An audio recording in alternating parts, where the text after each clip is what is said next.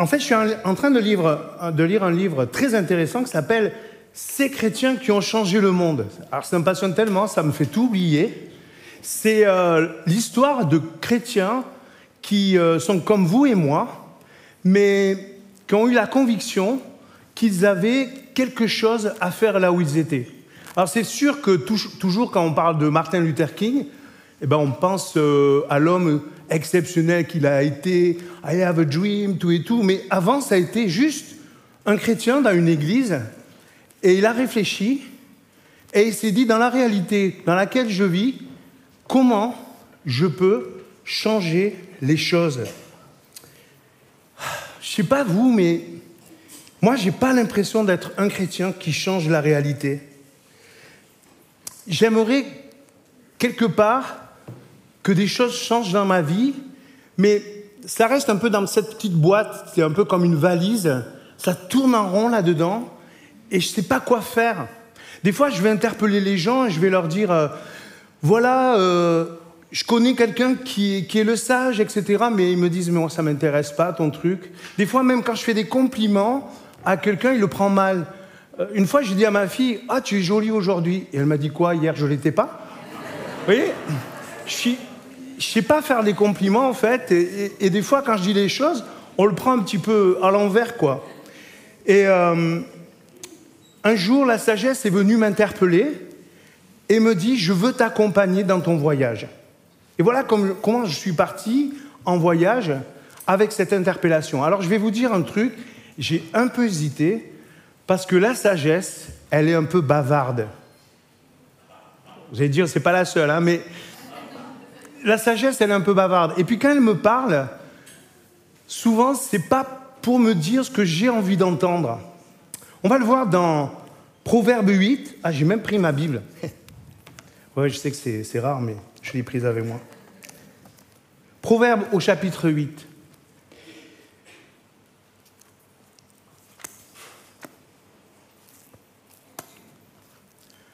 Je suis la sagesse le bon sens m'accompagne. Je sais agir avec réflexion. Reconnaître l'autorité du Seigneur, c'est détester le mal. Pour ma part, je déteste l'orgueil et l'arrogance, les mauvaises actions, les paroles pleines de méchanceté. Conseiller et rendre prévoyant, voilà mon rôle. Je suis l'intelligence elle-même c'est moi qui donne la puissance. Grâce à mon aide, les rois règnent. Les magistrats rendent la justice. Grâce à moi gouvernent les souverains, les notables, tous les chefs légitimes. Ceux qui m'aiment, je les aime en retour. Ceux qui j'offre la richesse et l'honneur, des biens stables et une prospérité méritée. Mes dons sont préférables à l'or le plus fin, leur profit est plus grand que l'argent le plus pur. Je me trouve sur la route qui conduit à la justice, sur les chemins où l'on respecte le droit. Là, j'assure des biens à ceux qui m'aiment. Je remplis leur maison de trésors. Le Seigneur m'a conçu il y a très longtemps, comme la première de ses œuvres, avant toutes les autres. J'ai été établi dès le début des temps, avant même que le monde existe. Ces chrétiens qui ont changé le monde ont lu ce texte. Il y a des avantages à prendre avec soi la sagesse en vacances. Premier avantage, c'est que, à force de vouloir réussir nos vacances, on peut les gâcher.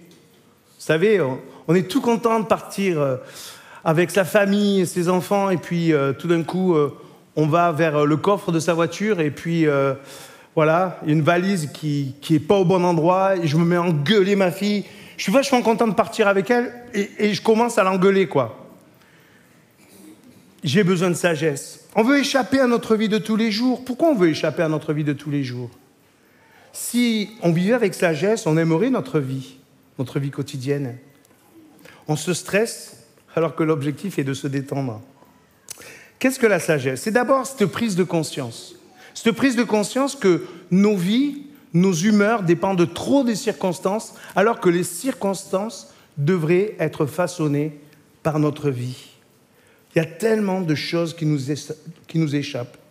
Vouloir la sagesse, c'est réaliser que j'ai besoin d'une nouvelle ambition. Et pour commencer, voilà la première conviction. On confond souvent sagesse et puissance. Si j'avais les moyens, mais si j'avais les moyens, quelle maîtrise j'en ai? La Russie a beaucoup de moyens militaires. Il y a des gens qui ont beaucoup de moyens financiers, mais qu'est-ce qu'ils en font? Tiens, si vous gagnez au loto, qu'est-ce que vous allez en faire? Vous avez vu le dernier loto? 146 millions. Alors j'ai vu ça, je me suis dit, si je gagne au loto, je ne joue pas au loto, hein, donc il n'y a aucune chance que je gagne. Mais si je gagne au loto, qu'est-ce que je vais faire? Et je me suis dit, je vais donner 4 millions à l'église. Je suis généreux. Hein il me reste 142. C'est cool. Non, en fait, il suffit pas d'avoir les moyens pour changer les choses. Souvent, on dit Ah, si j'avais les moyens, mais sans maîtrise, la puissance n'est rien. Je ne peux pas avoir la sagesse sans l'écouter. Et elle a des choses dans ce texte à me dire, des choses à la fois puissantes et qui me posent problème. La première chose qu'elle me dit et qui me pose problème, c'est que la sagesse, ce n'est pas moi, c'est quelqu'un d'autre. Ça m'embête quand la sagesse se présente en me disant, voilà, je suis la sagesse, je veux venir chez toi. Ben non, je suis sage, moi. Je n'ai pas besoin de toi. Non, elle est extérieure et elle me dit, ce serait bien que je rentre chez toi.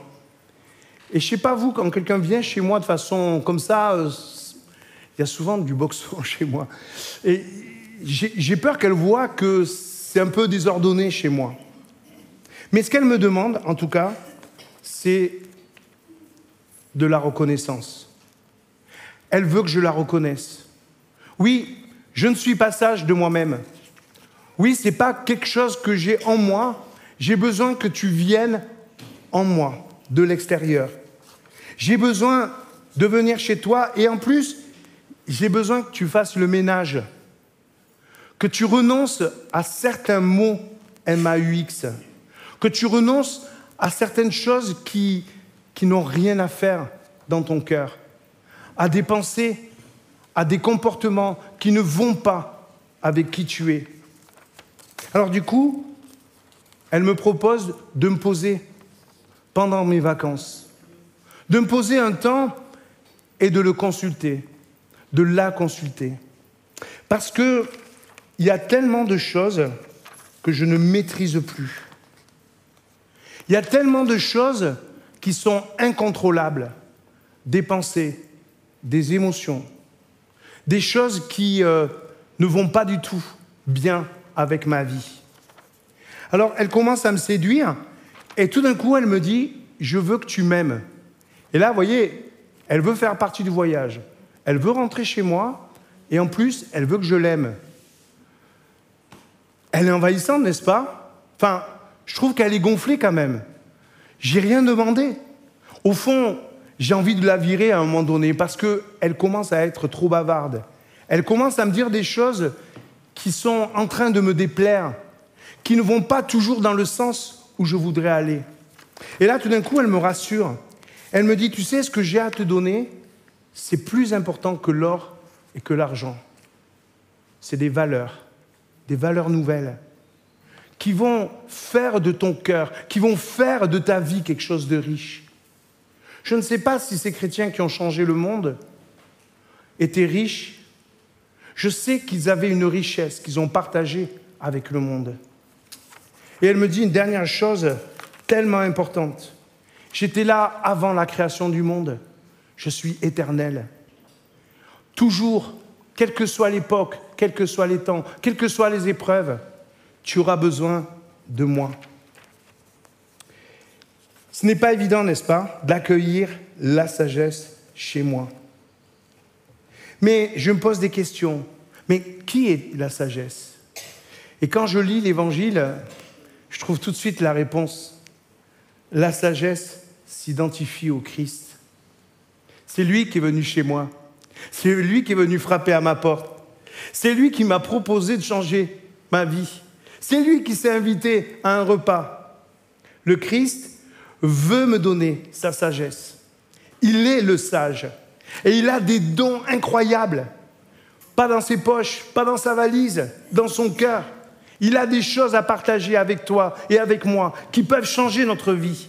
Et voilà ce qui est dit au verset 17 de Proverbe 8. Elle est accessible pour celui qui le cherche. Si jamais il n'est pas venu chez toi, demande-lui. Et il n'y a pas de souci, il va venir chez toi.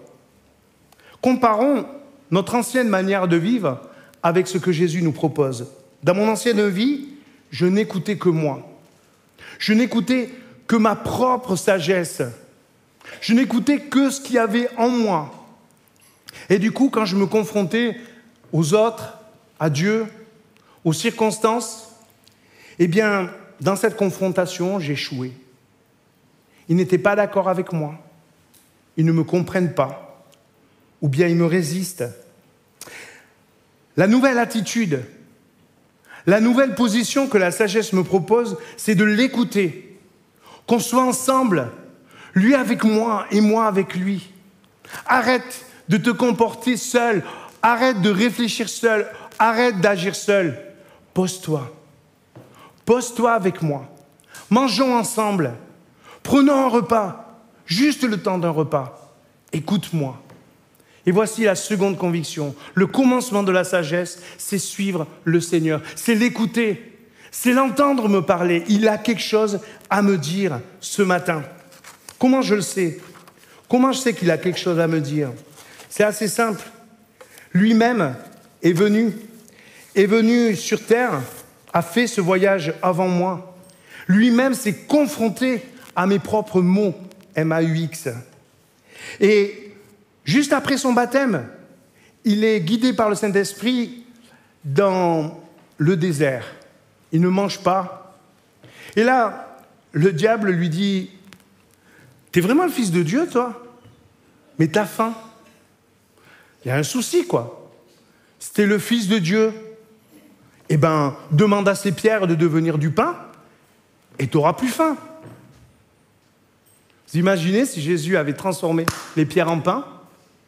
Comment on pourrait suivre cela? Je ne sais pas vous, quand euh, vous voulez transformer des pierres en pain, si ça marche. Vous avez essayé déjà, non? Non, vous n'êtes pas aussi fou que moi, d'accord. Mais en tout cas, je sais que mon petit-fils, il essaye de faire ça. Quand il a faim, il me dit Donne-moi à manger. Alors je lui dis Attends, papounet, s'il te plaît, donne-moi à manger. Et alors, il voit pas trop l'utilité des deux premiers mots, quoi. Papounet, s'il te plaît, j'ai faim, donne-moi à manger. Je suis là pour lui. Bon, il a 6 ans, non, 7 ans, il a un an de plus. Mais parfois, nous nous comportons comme ça avec Dieu, avec arrogance. Hé, j'ai un besoin là. On discute? Non, non, non, j'ai faim, donne-moi à manger, tout de suite. Je ne sais pas si vous avez eu ce genre de conversation avec Dieu. Moi, quand j'ai ce genre de conversation avec Dieu, j'ai un grand silence. J'ai un grand silence, quoi. Il n'y a personne qui répond. Ça m'énerve d'ailleurs. Mais je reconnais que l'arrogance fait partie de ma vie. Parfois, je ne supporte pas de ne pas avoir le pain quand j'ai faim. J'ai un besoin, il faut y répondre tout de suite. Alors, par exemple, la consommation, c'est simple, n'est-ce pas? J'ai besoin de quelque chose, ben, je vais l'acheter. Des fois, ma femme me voit passer en, coup de vent, elle dit euh, Où tu vas? Euh, Je vais acheter ça. C'est urgent? Non, j'y vais. Voilà, besoin, tout de suite. Il y a un second problème, c'est que tout d'un coup, le diable interroge le fils en lui disant Mais tu sais, est-ce que c'est sûr que tu es vraiment le fils de Dieu? Est-ce que tu ne veux pas le vérifier? Que, Dieu a un projet pour ta vie, vraiment, tu as une mission sur terre, tu es vraiment sûr? Écoute, on va tous les deux vérifier. Si tu fais ça, je te crois. Tu vas sur la montagne, tu sautes, et puis il y a des anges qui te rattrapent. Et si franchement je vois des anges qui te rattrapent, là je serais convaincu, quoi. Non, non, non, on n'a pas besoin de tenter Dieu, on n'a pas besoin de qu'il nous donne de preuves. Il nous donne sa parole, ça suffit. Pourquoi j'ai besoin tout d'un coup que Dieu soit là pour moi? Dieu m'appelle et il me dit, j'ai besoin de toi, je veux que tu fasses quelque chose pour moi. Et moi, je lui réponds, oui, mais d'abord, prouve-moi que j'ai les compétences. Par exemple, euh, voilà quoi, euh, je ne sais pas, par exemple, euh, je veux un hélicoptère, je, voilà, qu'un hélicoptère arrive et il y aurait un hélicoptère qui viendrait tout d'un coup dans la cour. Mais pourquoi tu veux démontrer quelque chose, démontrer qui tu es? Ce que tu es, c'est dans la main de Dieu, c'est dans la main de ton Créateur. On supprime? C'est d'accord? Pas terrible. Tiens, j'ai oublié de supprimer le, premier. Je voulais le garder. On supprime, d'accord? Et puis, le diable amène le Christ et il lui fait voir vraiment une étendue incroyable.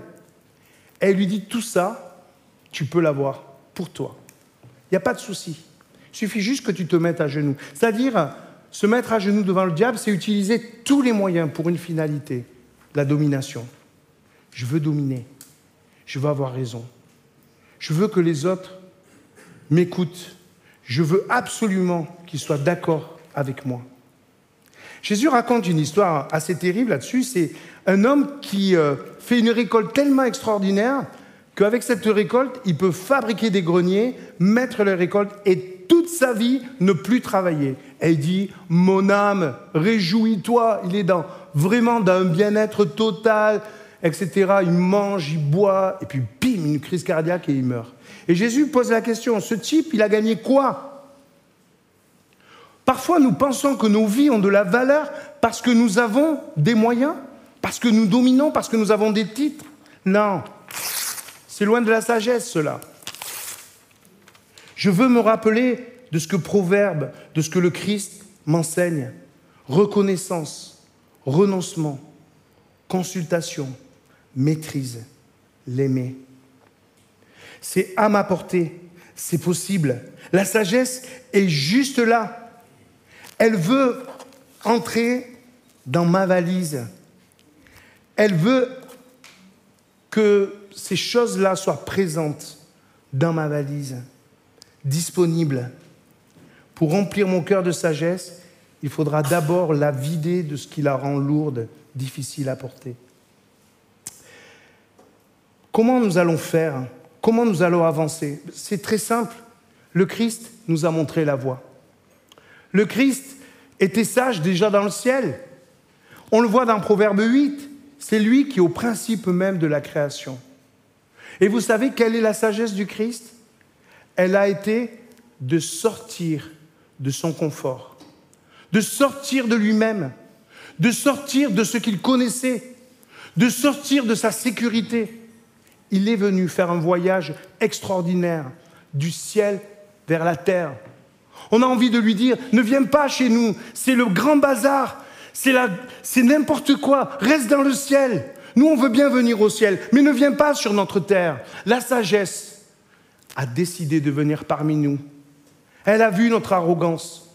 Elle a vu que chacun nous sommes centrés sur nous-mêmes. Elle a vu que nous voulons tout dominer, que nous sommes incapables de nous entendre, de nous réconcilier. La sagesse, c'est Jésus. Et Dieu n'est plus tout à fait le même depuis que Jésus a fait ce voyage. Il est venu sur terre, il a vu notre réalité, il est monté au ciel et il a dit au Père, tu sais, ce n'est pas facile d'être un homme. Depuis Dieu, on ne le craint plus, on l'aime. Depuis, on dit Dieu est amour.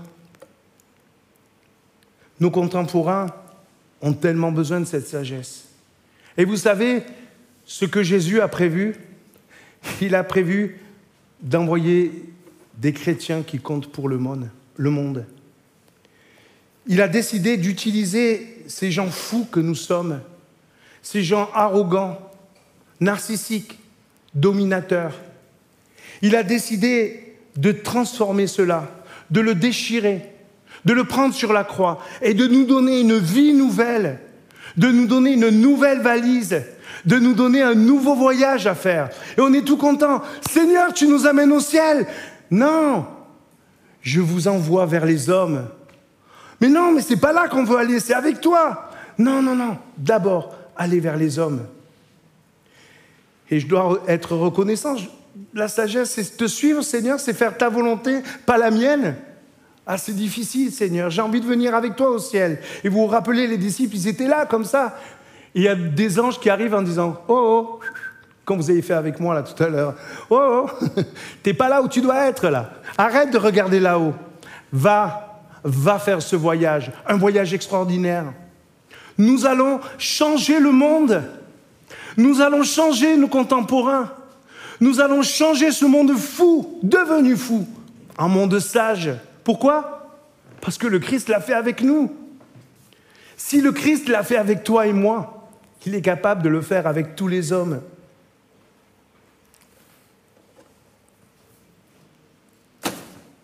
On le fait ce voyage?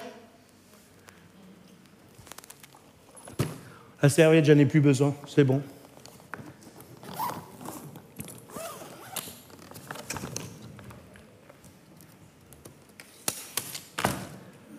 Vous partez avec moi?